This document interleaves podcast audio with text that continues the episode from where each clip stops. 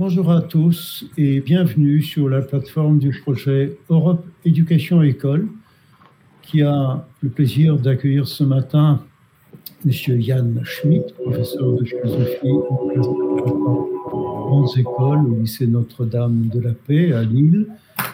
Il est invité de son collègue Olivier Delannoy, également professeur en classe préparatoire au lycée Notre-Dame de la Paix à Lille. C'est lui qui a imaginé ce programme et je le remercie vivement de sa proposition. Notre invité sera accompagné de plusieurs collègues qui discuteront avec lui et de, quelques élèves. Donc, dans l'ordre, très rapidement, Alain Crouzet, lycée franco-allemand de Hambourg, professeur de philosophie, Guillaume Pijard de Gurbert, professeur de philosophie au lycée Gay-Lussac à Limoges, Vincent Renaud, professeur de philosophie au lycée Bartou à Pau, et son élève Julien Bonzon, qui interviendra dans le débat. Je salue tous les élèves qui nous reçoivent sur notre chaîne YouTube et sur notre chaîne euh, Dailymotion. Je les remercie pour leur intérêt porté à notre projet. Cher Olivier, je vous cède la parole. Je me donne le plaisir de vous écouter.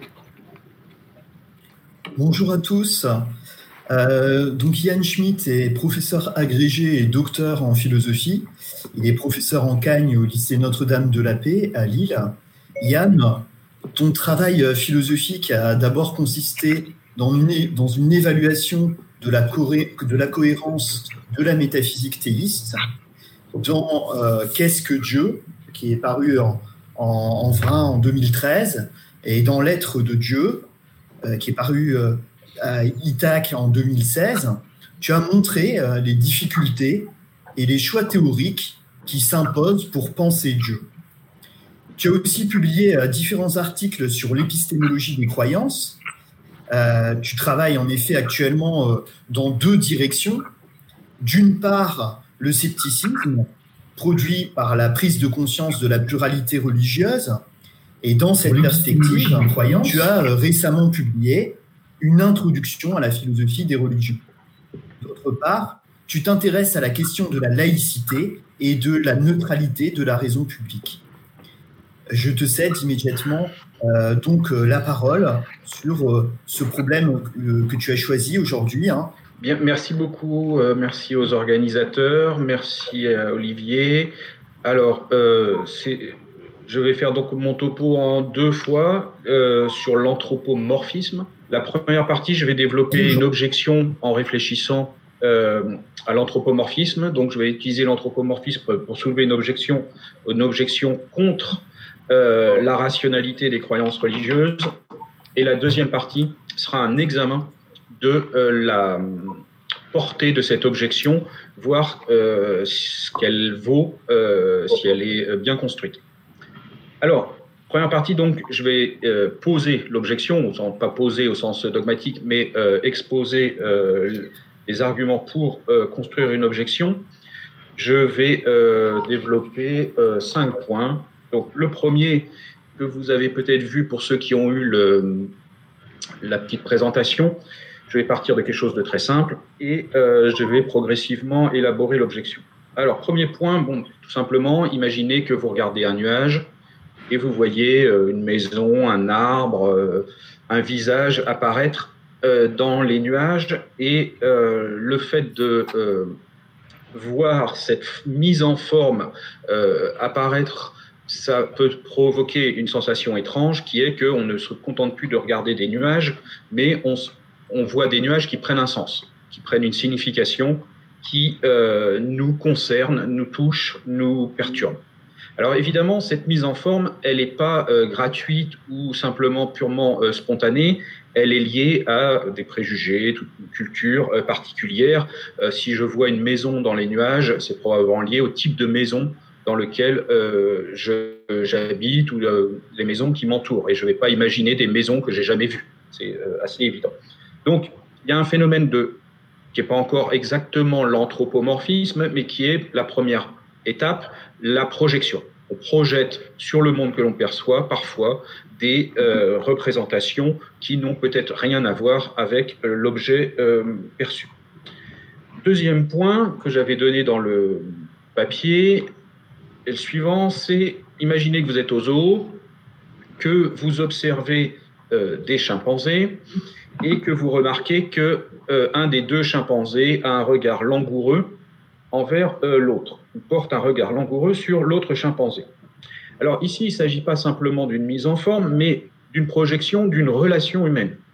On projette sur des animaux non humains ce qui a lieu euh, parmi des êtres humains. Alors, c'est pas qu'on projette, par exemple, la conscience que nous avons sur des animaux, puisque ça, c'est euh, évident que euh, les, chimpanzés ont une conscience, mais c'est un type de relation sociale. Donc, c'est une projection, non pas de la conscience humaine ou de l'agentivité humaine, qui, ça, c'est pas de l'ordre de la projection, mais plutôt une projection d'une relation entre êtres humains qui, a priori, n'est peut-être pas euh, pertinente pour penser les relations entre les chimpanzés. Et donc là, on voit apparaître le véritable anthropomorphisme.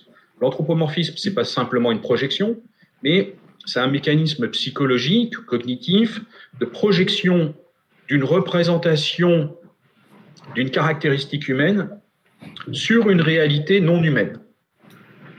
Donc si je projette sur un nuage le visage de mon père euh, outre que j'ai euh, des soucis à me faire et que je vais finir en psychanalyse, j'ai un autre problème, c'est que mon père est pas dans les nuages. Si sur les singes, je m'aperçois qu'ils ont un regard langoureux, je suis en train de projeter une relation sociale qui, a priori, euh, n'est pas du tout présente, enfin, qui n'est peut-être pas présente chez les singes. Peut-être qu'être langoureux n'a pas beaucoup de sens pour une relation entre deux singes. Donc, L'anthropomorphisme, c'est ce mécanisme de projection de quelque chose d'humain sur du non-humain. Alors, la question, c'est est-ce que c'est problématique ou innocent? Parce qu'après tout, il se pourrait que, en projetant euh, un regard langoureux, enfin, l'idée qu'il y a un regard langoureux euh, dans le chimpanzé, euh, peut-être que je vais découvrir une forme de relation affective entre les chimpanzés auquel j'aurais jamais pensé si j'avais pas eu cette projection. évidemment, euh, voir son père dans les nuages, c'est plus euh, problématique parce qu'a priori, euh, le père n'apparaît pas dans les nuages. Donc, il n'est pas du tout évident que la, projection soit totalement irrationnelle ou source d'erreur. en soi, c'est pas problématique. Mais on se doute bien qu'il y a quand même quelque chose d'un peu étrange, puisque l'anthropomorphisme s'est passé du nom Dieu de l'humain au non-humain, et que le passage n'est pas évident. Alors, troisième point, est-ce qu'on ne pourrait pas soupçonner deux choses. Une erreur, tout simplement. C'est-à-dire qu'il nous arrive de projeter des représentations d'êtres humains sur du non-humain et il faut se corriger. Si je vois mon père dans les nuages, je fais 15 ans de psychanalyse et après je verrai les nuages comme des nuages et j'arrêterai d'y voir mon père. Donc voilà, ça sera euh, réglé. Une erreur, ça se corrige. C'est-à-dire qu'une erreur, c'est une représentation fausse qui peut se corriger et dira euh, se corriger par un effort de réflexion. Mais c'est peut-être plus grave, l'anthropomorphisme, c'est peut-être une illusion. Si c'est une illusion, ça veut dire que c'est un, mécanisme qui va être difficile de contrôler, de modifier. Et donc là, on a un défi pour l'activité rationnelle. L'erreur, on a des méthodes de correction. L'illusion, euh, a priori, sauf à changer les lois de la psychologie humaine, il va être très difficile de s'éviter de projeter euh, si on est véritablement, si on a véritablement affaire à un mécanisme. Donc, la question qui commence à apparaître, c'est de savoir si l'anthropomorphisme, c'est pas un problème pour la rationalité. Quatrième point, donc, il s'agit d'appliquer ça aux croyances religieuses. Parce qu'il il semble assez évident que dans les croyances religieuses, il y a énormément de euh, projections anthropomorphiques. Il suffit de prendre des sculptures, des peintures. Euh, on voit bien que euh, les dieux, les ancêtres morts mais qui continuent de vivre, des forces euh, naturelles ou autres, des entités donc surnaturelles, euh, prennent des formes humaines dans de nombreuses représentations, donc encore euh, picturales ou des sculptures. De même que les discours sur les êtres religieux, surnaturels, sont imprégnés d'émotions humaines. Alors ça pose immédiatement un problème parce que si on se concentre sur la question de Dieu, je vais pas, en, peu de temps, je ne vais pas parler de toutes les croyances religieuses, mais même des gens qui se représentent un Dieu en projetant des réalités humaines sur ce Dieu, on voit bien qu'il y a un problème parce qu'il y a un problème d'échelle. Un Dieu, c'est un être qui est censé être parfait. Or, les êtres humains, euh, en général, n'atteignent pas la perfection, il semblerait. Hein, ça semble une donnée euh, assez euh, basique. Donc, projeter quelque chose de fondamentalement imparfait sur un être parfait pour se le représenter ou le penser, ça semble être au minimum une erreur et au pire une source d'illusion. Et on pourrait même trouver cela dans des représentations beaucoup plus épurées, apparemment beaucoup plus rationnelles, comme le théisme. Ce qu'on appelle le théisme, c'est une thèse métaphysique qui considère qu'il existe un, Dieu. Un Dieu au sens, un être créateur qui a, comme on dit, tous les omni-attributs, c'est-à-dire toutes les perfections comme l'omniscience, l'omnipotence, euh, le pouvoir donc de créer, euh, la bonté parfaite. Alors, se représenter un Dieu à partir de concepts comme l'omniscience, euh, un agent qui poursuit des fins, par exemple par sa providence, euh, un pouvoir d'agir, etc. Ça semble être une manière de projeter des catégories qui sont très utiles pour penser les humains, par exemple la connaissance, l'action, suivre un but, poursuivre des finalités, sur un être dont la réalité est la perfection et qui ont très au-delà de ce qui est humain. Donc peut-être que au niveau simplement des représentations les plus simples jusqu'aux élaborations métaphysiques, il y aurait quelque chose comme un anthropomorphisme. Alors, comment justifier cette idée d'un anthropomorphisme généralisé? M'appuyer sur euh, simplement, bah, il faut étudier la, psychologie humaine, donc je me tourne vers la psychologie tout simplement. Euh, ce qui a été euh, bien remarqué depuis quelques années, quelques dizaines d'années, c'est que les êtres humains ont un mécanisme, comme d'autres animaux, qu'on appelle la surdétection des autres esprits. Alors, faut pas entendre esprit au sens euh, les, les, ancêtres morts qui planent au-dessus de la rivière, mais des esprits simplement l'activité mentale, hein, la, conscience, la réflexion, les émotions, les pensées. Donc, nous aurions un, un mécanisme de surdétection des esprits chez les autres. Ça signifie quoi? Ça veut dire qu'il y aurait un mécanisme acquis naturellement, par sélection naturelle, chez beaucoup d'animaux, y compris les êtres humains, qui leur permet d'interpréter le monde en cherchant s'il n'y a pas une activité comme de la représentation, des intentions, des émotions, des pensées autour de soi. Alors évidemment, ça marche très bien quand vous croisez euh, votre boulanger, eh bien vous lui attribuez très facilement des pensées. Et d'où vient le mécanisme qui fait que quand on croise un boulanger, on n'a pas l'impression de croiser euh, une chose, mais une personne avec euh, une vie euh, mentale? Pour revenir à des conditions très lointaines, vous imaginez que vous êtes dans la forêt, vous entendez un bruit, mais vous ne savez pas d'où vient le bruit. Ça peut être une branche qui tombe, et ça peut être aussi un prédateur. Après tout, vous avez simplement pour l'instant comme donnée sensible un bruit. Si vous vous mettez à réfléchir, à analyser les données, à formuler l'hypothèse la plus pertinente et à essayer de la tester. Donc si vous adoptez une démarche euh, rationnelle, empirique, ici, vous risquez, si c'est un prédateur, d'être mort. Parce que tout simplement, le temps de réfléchir, le prédateur vous aura attrapé et vous ne serez plus là pour euh, vous poser la question de l'interprétation du bruit. Donc, des animaux qui passerait beaucoup de temps à réfléchir pour interpréter certains signes, certaines perceptions de comme un bruit dans une forêt, ce sont des animaux qui ne survivent pas longtemps. S'ils ne survivent pas, ils ne se reproduisent pas et euh, il n'y a pas d'espèces qui en découlent.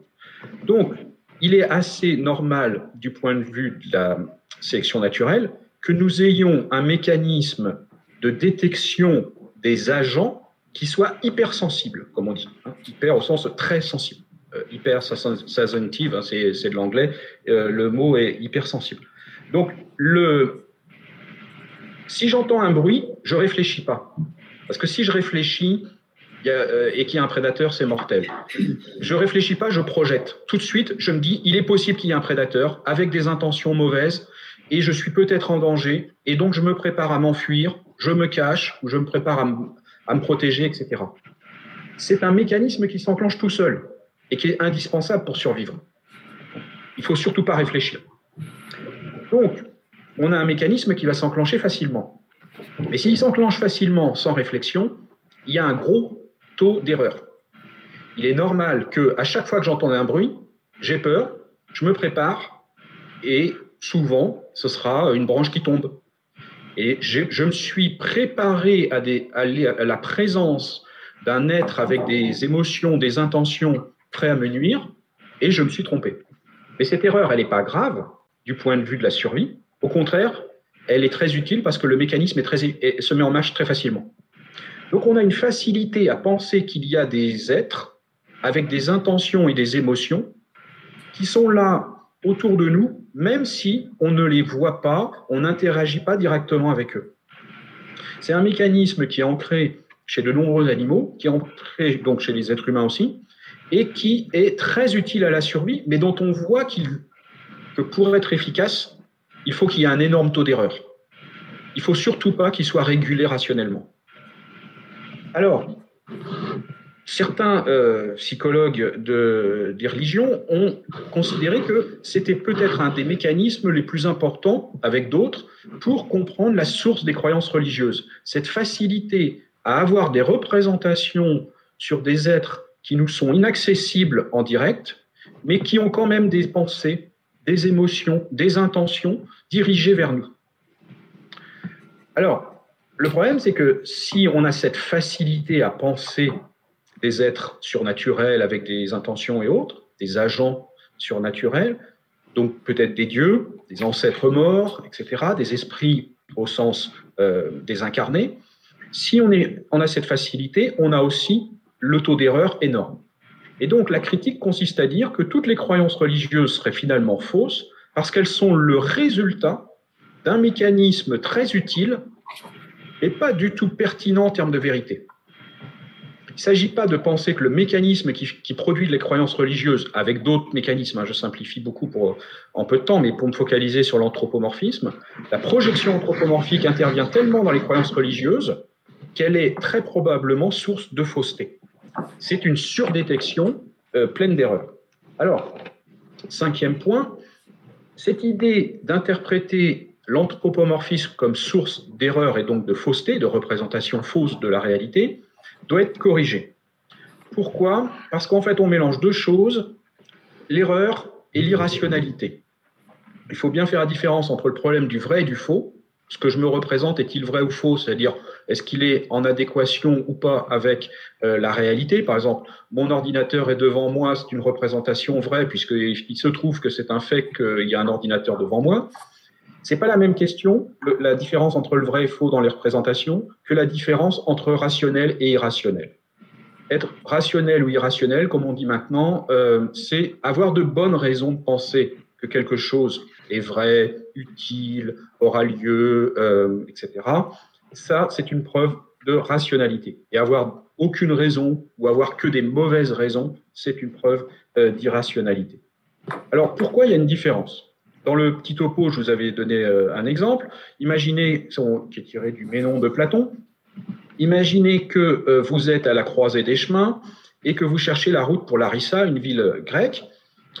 Première méthode, je vous avais dit, euh, vous égorgez un poulet et vous regardez comment le sang du poulet coule pour savoir quelle est la bonne route, à droite ou à gauche. Évidemment, en fait, votre décision, elle est au hasard parce qu'il n'y a pas de corrélation entre la, manière dont le sang coule du poulet que vous venez d'égorger avec le, euh, le, le, choix de la bonne route. Et imaginez que vous avez pris la bonne route. Vous pensez donc que votre méthode vous a permis de trouver la bonne route et vous arrivez à Larissa à la fin. Ici, vous avez donc une représentation vraie quand vous êtes au carrefour, parce que vous savez quelle est la bonne route. Et cette représentation vraie va vous permettre d'arriver à Larissa. Mais la méthode d'acquisition d'acquisition de la représentation vraie est complètement irrationnelle, parce que vous n'avez pas de bonne raison de prendre à droite. La seule raison que vous avez, c'est que le sang du poulet a coulé dans un sens et que vous avez interprété ça comme indiquant prendre à droite. Donc on voit que c'est pas parce qu'on a une pensée vraie qu'on a une pensée rationnelle. Deuxième euh, méthode, toujours au carrefour, imaginez que maintenant vous faites une enquête très rigoureuse. Vous êtes au carrefour, vous interrogez des gens qui passent, vous interrogez le type à la buvette du carrefour pour savoir quelle est la route de Larissa. Tout le monde vous dit qu'il faut prendre à droite, que c'est le plus court et que vous allez arriver à Larissa en très bonnes conditions. Problème de hasard, la route a été coupée, il y a eu un énorme orage, on ne peut plus passer. vous commencez à prendre la route pour Larissa. Vous vous retrouvez bloqué. Vous êtes obligé de faire demi-tour, de prendre à gauche et puis d'imaginer toutes sortes de détours. Euh, mais finalement, votre représentation de départ, elle était fausse. La route pour Larissa, c'est pas à droite, parce que la route de droite, elle est coupée. Pourtant, vous étiez parfaitement rationnel. C'est-à-dire que vous avez adopté une démarche parfaitement rationnelle pour obtenir finalement une croyance fausse. Alors, il faut donc pas confondre rationnel et faux. Donc, si on recorrige, et je finis euh, sur ce point, si on recorrige l'objection de l'anthropomorphisme, l'anthropomorphisme comme projection incessante de représentation humaine sur des choses euh, comme des dieux ou des êtres surnaturels, euh, dont on ne sait pas s'ils existent, mais on les projette et on les fait exister par la projection au départ, cette, ce mécanisme donc qu'est l'anthropomorphisme produit de manière irrationnelle. Il n'y a pas de raison que ça, produise des croyances vraies. C'est un une production donc irrationnelle de croyances. Et comme la production est irrationnelle, on peut peut-être en déduire, mais on va en discuter dans la deuxième partie, que probablement l'ensemble des croyances produites ainsi sont fausses. Mais vous voyez qu'il y a une différence entre considérer que la méthode est peut-être irrationnelle, on utilise un mécanisme qui n'est pas du tout fait pour atteindre la vérité, et néanmoins, euh, il pourrait toujours y avoir des vérités. Mais ça paraît improbable. Donc on dit, puisque c'est irrationnel, c'est très probablement faux. C'est ce qu'on appelle l'erreur génétique. Excusez-moi, j'ai oublié de donner le nom central. Hein, cette euh, l'erreur génétique, c'est-à-dire que euh, ça, bon, bref, j'en discuterai après. pour l'instant, contentons-nous de l'anthropomorphisme. Merci. Merci beaucoup, M. Schmitt. je passe la parole à Alain Crouzet pour euh, éventuellement euh, intervenir sur cette euh, présentation. Si vous voulez bien. Je suis un peu pris. Ah, pardon. Est-ce que tout le monde m'entend? Parfait, merci. J'avoue que je suis un peu pris de court par la présentation de mon collègue, parce que ma perspective sur l'anthropomorphisme n'est pas du tout celle-là. mais pour poser une question peut-être. Euh, l'histoire du poulet et du sacrifice du poulet. Je pense à un, auteur euh, qui est quand même très rationaliste, qui est Alain.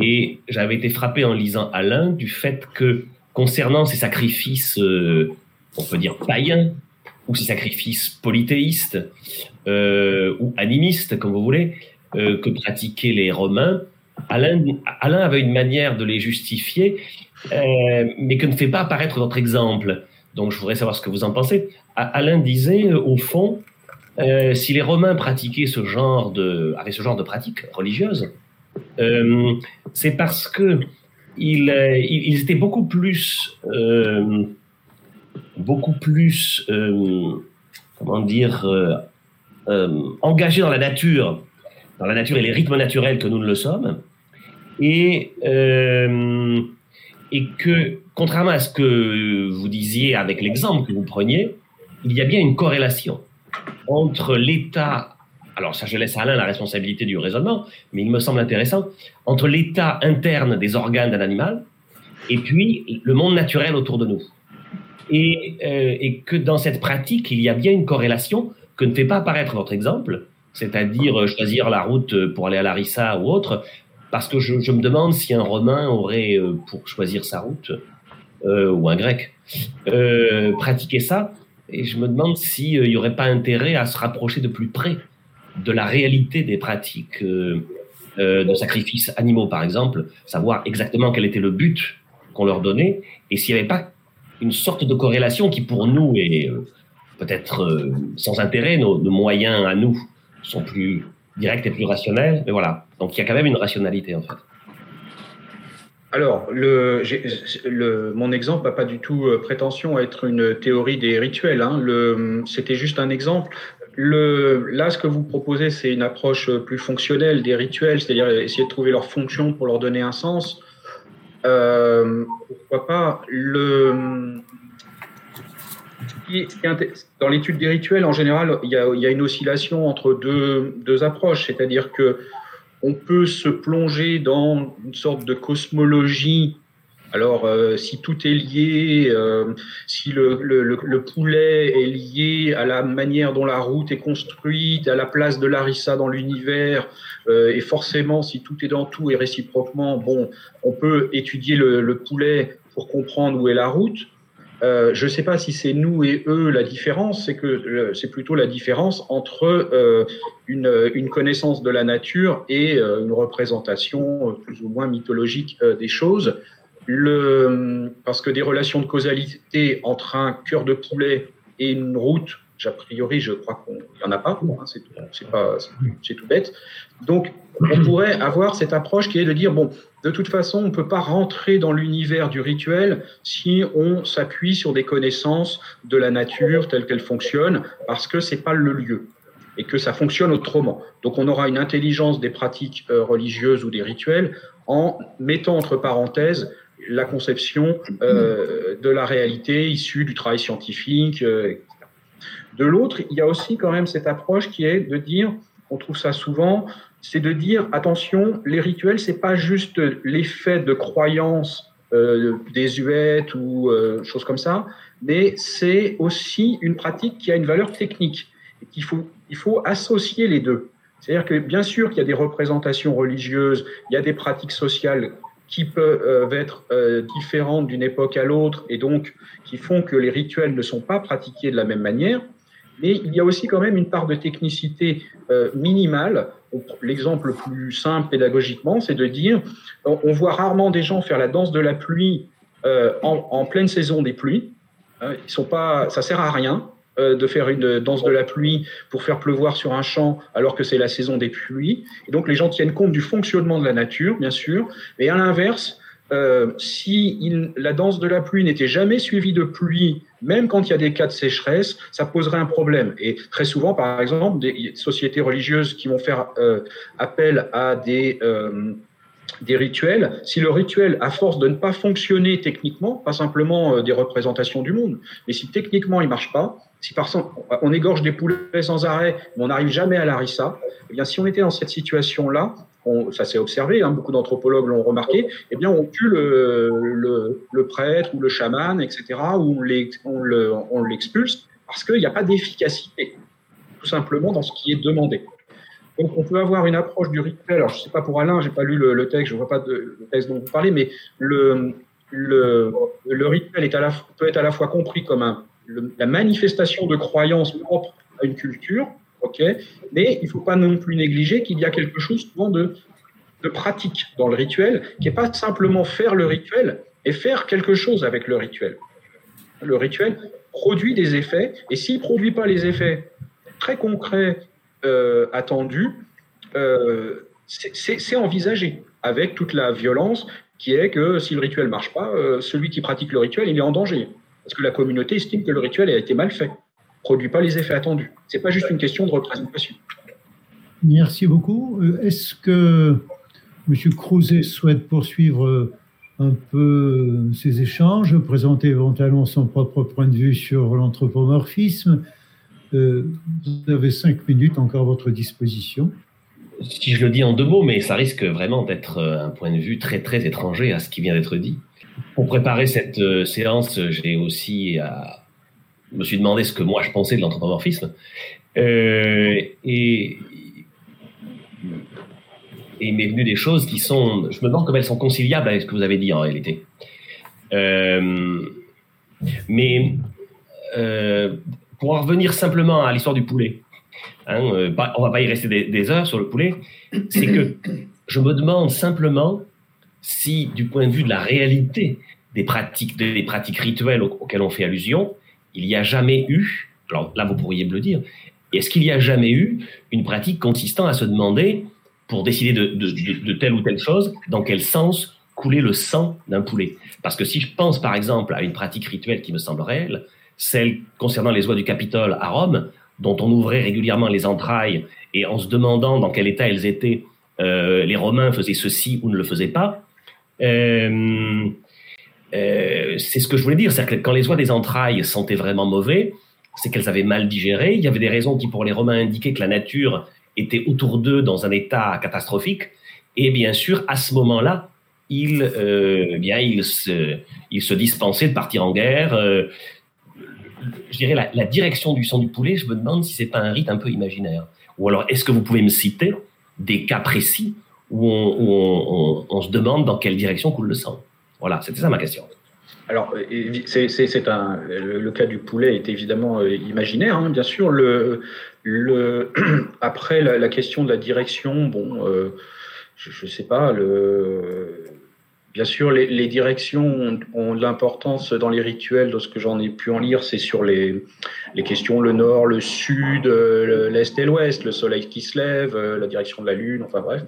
Mais non, non, ça n'a pas prétention à être une. Encore une fois, ça n'avait pas prétention à être euh, un, exemple typique de rituel. La question, c'était plutôt de montrer qu'une démarche irrationnelle, parce que même les oies du Capitole, si elles ont mal digéré, ça n'a aucun rapport avec le fait de gagner une guerre, euh, sauf peut-être par des effets psychologiques d'entraînement qui peut-être motiveront les guerriers, mais très franchement, euh, je vois pas le rapport. Enfin, le, je crois pas qu'il y ait de relation, euh, on puisse pas corréler les, deux phénomènes. Donc la question, c'était de dire que égorger un poulet, ça n'a jamais été un moyen pour trouver si la route de droite ou de gauche euh, est la route pour la rissa. C'est irrationnel comme méthode puisqu'il n'y a pas de corrélation entre les deux. Euh, mais par contre, euh, on peut très bien tomber sur des résultats vrais. Il peut y avoir des méthodes parfaitement irrationnelles qui donnent du vrai. Je peux très bien lancer une pièce à pile ou face pour me dire, euh, je sais pas, euh, ma fille est rentrée de l'école, j'en sais rien, allez, j'envoie une pièce pile ou face ça tombe euh, sur, euh, imaginons pile, je me dis elle est rentrée, j'ouvre la porte de sa chambre, elle est rentrée. Ma méthode est totalement irrationnelle. Il n'y a aucun rapport entre le fait que ma pièce tombe sur pile ou face, sauf à avoir une représentation du monde euh, elle-même probablement euh, remplie d'illusions. Et donc, il n'empêche que je suis tombé sur une croyance vraie et que j'ai agi de manière efficace. Enfin, c'est toute l'idée du mais non. Euh, l'opinion droite peut être très efficace. L'opinion droite ou correcte au sens euh, vrai peut être tout à fait efficace alors qu'elle est sans justification, sans bonne raison. Oui, c'est du vrai par hasard. C'est du vrai par hasard. Voilà. Alors, oui. Qui... dans l'épistémologie contemporaine, c'est le gros problème. C'est ce qu'on appelle les problèmes de Guettier, G-E, D-T, I-E-R. Euh, les problèmes de Guettier reposent tous sur ça. Sur le fait que euh, on peut être par hasard dans le vrai et pourtant il y a une forme de non-justification, de mauvaise méthode, de mauvaise source, parce que c'est ça le problème, mauvaise source de ma représentation. On poursuivra euh, dans la deuxième partie, cher Alain. Si vous voulez bien, je me tourne maintenant vers Guillaume Pujard de Burvert. S'il vous plaît, quel est votre point de vue sur euh, l'anthropomorphisme tel qu'il vient d'être exposé? Mais Je ne sais pas, moi je dirais deux choses. C'est que d'abord, vous, êtes, vous avez parti, vous avez, vous avez donné tout, tous vos exemples en commun qui partent d'observation de, des faits sensibles, de la perception. Je vois un nuage, je regarde le sang, etc. Mais on pourrait dire, si, si la conclusion, je ne sais pas que sera la deuxième partie, mais si la conclusion c'est d'invalider comme, euh, disons, comme anthropomorphique euh, et, si j'ai bien compris, comme irrationnel les, la croyance religieuse en tant que telle, il y a quand même une objection qui va arriver assez vite, c'est qu'en se rationalisant, on peut dire, l'objet de croyance est devenu justement euh, suprasensible.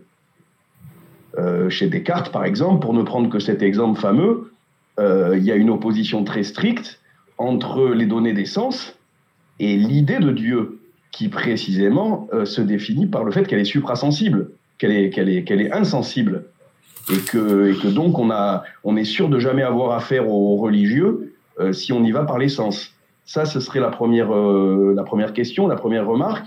Et la deuxième chose, c'est que vous opposez euh, disons, euh, la rationalité euh, à, à l'irrationalité de la, de la croyance.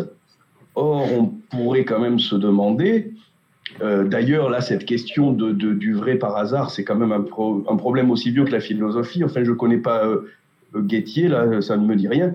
Enfin, ça, c'est ce problème de trouver le vrai par hasard, c'est Platon, c'est Aristote, c'est Descartes, c'est pour ça qu'il y a une méthode. Enfin, que trouver le vrai par hasard, c'est pas trouver la vérité puisque c'est la méthode. Ce qui est vrai, c'est la méthode. C'est même pas le résultat ni l'objet. Donc ça, ça c'est quand même un problème très, très, enfin, ce qui est, quasiment consubstantiel de la philosophie. Mais ce qu'on pourrait se demander quand même, c'est est-ce que euh, cette opposition, disons, entre euh, cet anthropomorphisme et la rationalité, est-ce que cette opposition, elle tient euh, Je veux dire, est-ce que, est-ce que, est-ce que la rationalité n'est pas elle-même une, une, une, une expression, comment dire, systématisée, rationalisée, mais d'un anthropomorphisme fondamental? Ce serait peut-être d'ailleurs la thèse de Kant. Puisque qu'est-ce que c'est que la nature sinon euh, un produit de notre entendement? Euh, La nature, c'est notre entendement législateur qui l'a construit. Il n'y a pas de la nature. D'ailleurs, vous employez beaucoup le réel. Euh, je suis devant mon ordinateur, c'est le réel.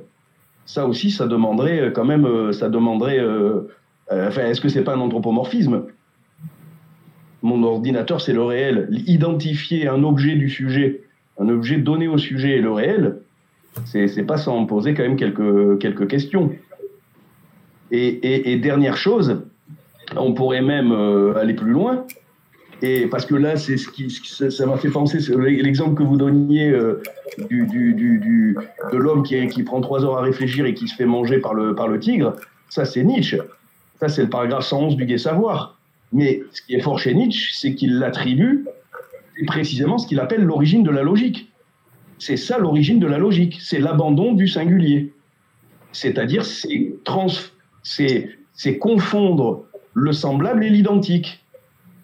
L'homme préhistorique est là, il voit arriver un tigre, le premier tigre de sa vie, il sait pas ce que c'est, il se fait manger. Bon. Et puis le lendemain, son frère voit arriver un autre tigre. Oui, mais c'est pas le même. Et donc, s'il est philosophe ou poète, il se fait bouffer aussi parce que pour lui, oui, ça ressemble, mais ressembler à, c'est être différent d'eux. Donc il se fait bouffer. Et le seul qui va s'en sortir, qui va survivre, c'est celui qui a une vie suffisamment malade pour justement catégoriser. Et au fond, tous les tigres n'en font qu'un, c'est l'idée de tigre. Et c'est ça qui le sauve. Mais ce qui est fort chez Nietzsche, c'est que ça, pour lui, c'est d'ailleurs c'est l'opposition qu'il a, qu'il a à Darwin et qui est très forte, c'est que pour lui, l'instinct de conservation n'est pas une expression de la vie, mais d'une vie déjà malade la, vie à l'état, pur, si on peut dire, elle se, elle se consume. Elle, la, bête, la bête de proie, elle se jette sur sa proie et elle, meurt au fond du précipice. Elle n'a pas cherché à se préserver. Et donc, enfin, tout ça pour dire qu'on peut se demander si ce, principe euh, que vous appelez psychologique, au fond, de, se retrouver soi-même dans, de l'autre, c'est pas la définition même de la rationalité. Et ça, déjà, c'est d'ailleurs exactement comme ça que Hegel définit la raison. Pour la raison, elle sait que l'autre est son autre et, qu'elle se être rationnel, c'est savoir se retrouver dans son autre. Et à l'inverse, croire qu'on est devant de l'étrange, du différent, euh, de, la raison, c'est justement c'est ne, pas avoir accompli la rationalité. La rationalité se définit comme le fait de se reconnaître dans un autre qui n'est pas un autre absolu, mais son autre. Vous savez bien comment Hegel fait un jeu de mots sur être, sein, et seinen, le sien. L'être, c'est le sien, en fait. C'est du soi, en fait. Donc l'autre, c'est du, du soi-même aliéné, sous la forme de l'autre. Mais savoir reconnaître justement le même sous l'autre, c'est ça la raison. Merci Guillaume. Je reviens vers vous, Yann. Bien, merci. Le, euh, alors, je ne vais pas discuter euh, la notion là, de raison chez Hegel, qui, est, très spéciale et qui n'est pas très standard. Mais le, mon, idée, c'est pas tellement d'étudier la rationalité humaine. Hein. Le, le, mécanisme de euh, projection qui fait qu'on est capable de détecter d'autres esprits, il n'est pas spécialement humain. Hein il est, bien antérieur aux êtres humains. Euh, il, est, il développé par les êtres humains, mais d'autres animaux sont capables d'anticiper les, intentions ou les représentations que d'autres animaux aient joué avec. Il y a des ruses, ce qu'on appelle le machiavélisme animal. C'est euh, bon, un slogan, bien sûr, mais c'est l'idée que peut y avoir des pratiques rusées qui supposent des détections d'intentions, de représentation du vrai et du faux, comprises chez soi et chez les autres. Alors, qui est peut-être de la rationalité au sens de Hegel chez les chimpanzés. Moi, j'en sais rien, je ne connais pas bien, mais le c'est pas spécialement humain. De, alors, mais c'est Bon, voilà.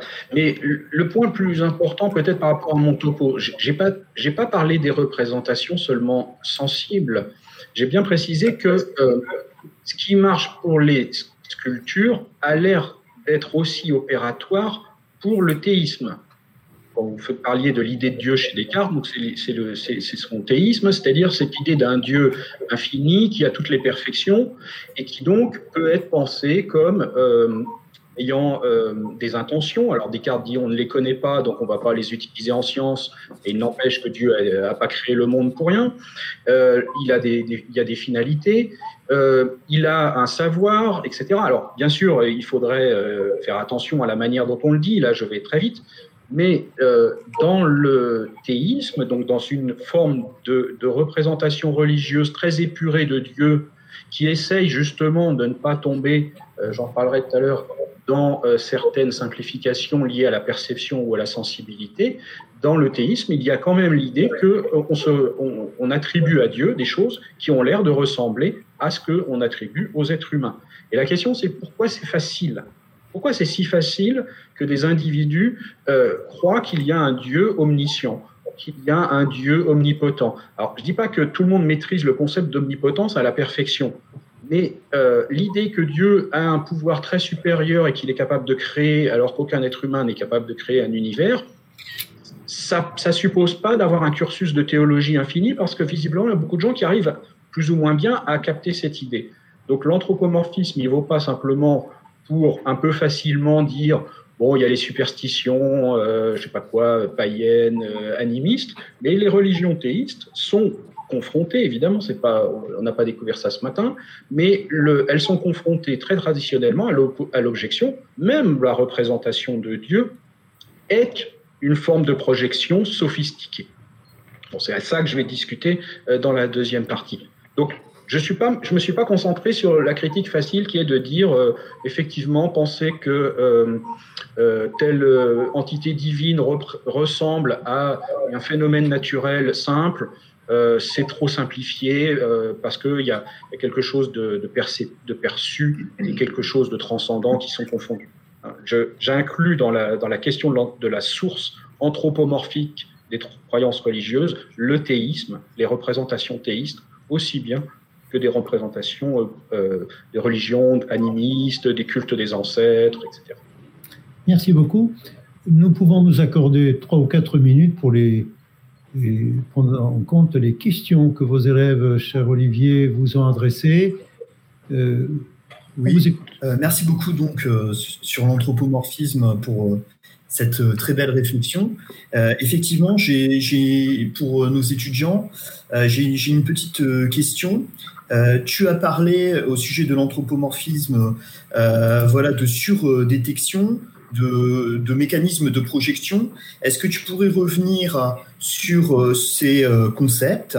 Est-ce que tu pourrais expliciter euh, où est-ce que tu les as trouvés et nous les préciser un petit peu? Voilà les questions que j'ai eues qui tournent autour de ces deux choses-là. Alors, ben, la surdétection, c'est une théorie standard hein, actuellement pour en psychologie. Hein, c'est pas de la philosophie. Le, le, où est-ce que je trouve euh, On trouve ça, euh, je sais pas. Euh, sur les religions, il y a un livre d'un anthropologue, psychologue qui s'appelle Boyer, B-O-Y-E-R, Pascal Boyer, qui s'appelle Et l'homme créa les dieux, où il synthétise pas mal de résultats. en français, ça se trouve en poche. alors, surdétection, ça veut dire, c'est ce problème d'écart entre le mécanisme fonctionne alors même qu'il va produire des résultats faux. C'est-à-dire que j'entends un bruit, je, spontanément, je, me prépare au cas où il y aurait un prédateur, et en, réalité, c'était une branche qui tombe.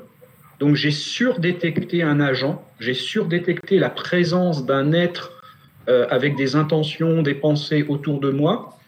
J'ai cru le détecter alors qu'il n'y en avait pas.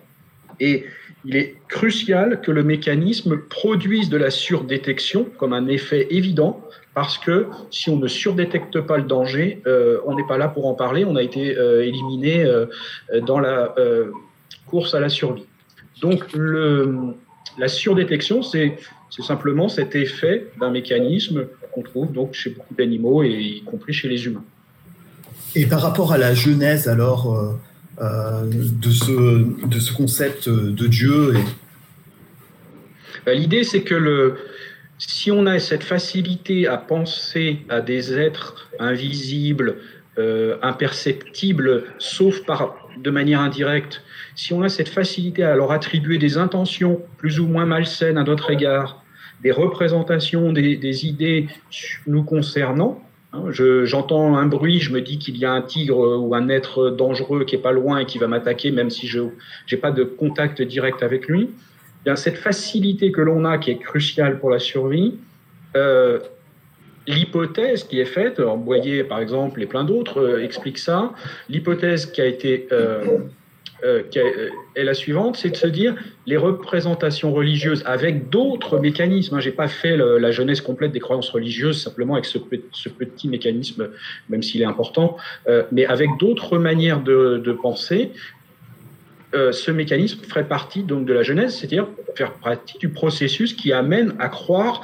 et à croire facilement. Parce qu'il y a un des points importants, c'est que les croyances religieuses, il y en a beaucoup dans l'histoire de l'humanité, et qu'il faut expliquer non seulement qu'elles existent, mais qu'elles sont facilement répandues alors qu'elles peuvent être assez contre-intuitives parfois, un peu peut-être euh, étranges si on n'est pas dans une culture. Alors pourquoi, pourquoi certaines croyances nous paraissent étranges alors qu'elles sont faciles à adopter par d'autres, etc. Donc l'idée, c'est un élément parmi d'autres d'explication de la présence massive de croyances religieuses. C'est ça l'hypothèse euh, de la projection anthropomorphique. Merci beaucoup pour ces précisions pour nos étudiants. Hein, sur l'anthropomorphisme. Merci.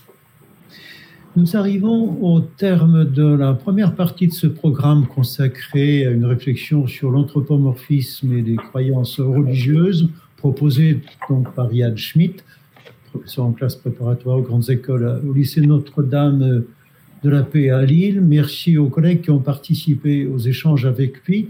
Nous sommes obligés, pour des raisons techniques, de faire une pause de quelques secondes avant d'aborder la deuxième partie de notre matinée. Merci à vous tous et à tout de suite.